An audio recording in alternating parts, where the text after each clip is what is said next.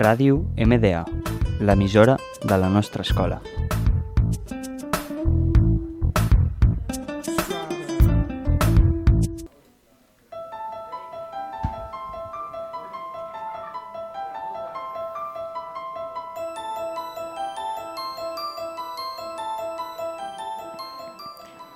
Hola, bienvenidos a Miedo en tus oídos.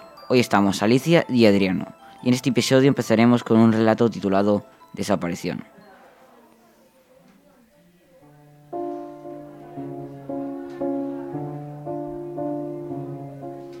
Desperté en un lugar oscuro, solitario y frío. Miré alrededor y no encontré más que oscuridad, a excepción de un pequeño punto de luz.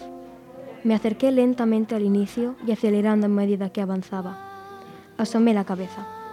A lo mejor me aclara las dudas que pueblan mi mente. Me equivoqué. De hecho, lo que vi me desconcertó más aún. Cuando me asomé, pude ver una cama, unos estantes repletos de libros y figuritas de acción, todas perfectamente ordenadas y metidas en sus cajas. Ese es mi cuarto, pensé dando un salto hacia atrás.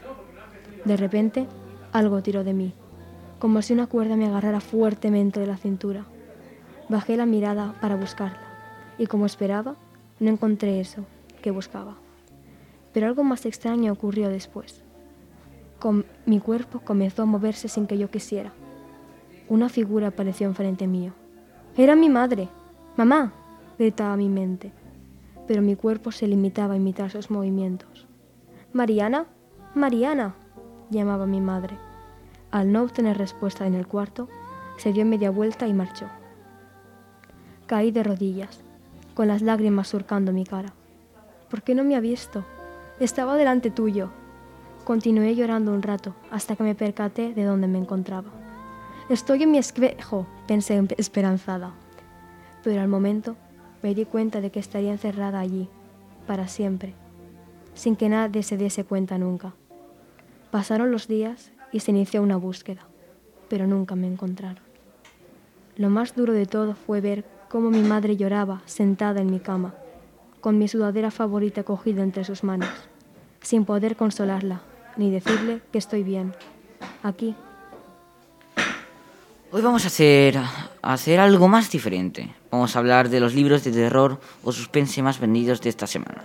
Así es, Adriano. Y el primero de nuestro top es nada más y nada menos que de Stephen King, el rey del terror, con su libro El Instituto. Pues sinceramente no me extraña que sea un libro de terror llamándose así. Bueno, en realidad trata de Luke Ellis, un niño con aparentes poderes psíquicos que es reclutado por una oscura organización conocida como el Instituto. Justo después, en la segunda posición, tenemos La pareja de al lado, de Sari La Pena. En esta novela hay dos parejas, dos casas y una montaña rusa de mentiras, traición y secretos entre maridos y mujeres. La vecina los ha invitado a una pequeña fiesta en su casa, pero prefiere que la hija de los vecinos no venga, de seis meses. Nada personal, es solo que no soporta la idea de que llore. Comprendo a la vecina. Yo tampoco soporto que los niños lloren. Es verdaderamente molesto. Bueno, siguiendo con el tema, en tercera posición tenemos, bueno, un clásico, Frankenstein de Mary Shelley.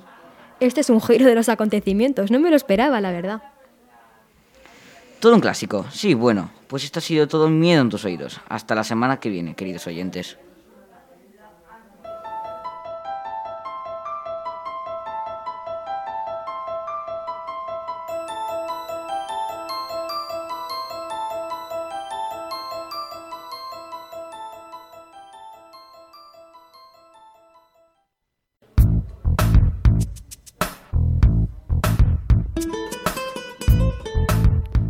Ràdio MDA, l'emissora de la nostra escola.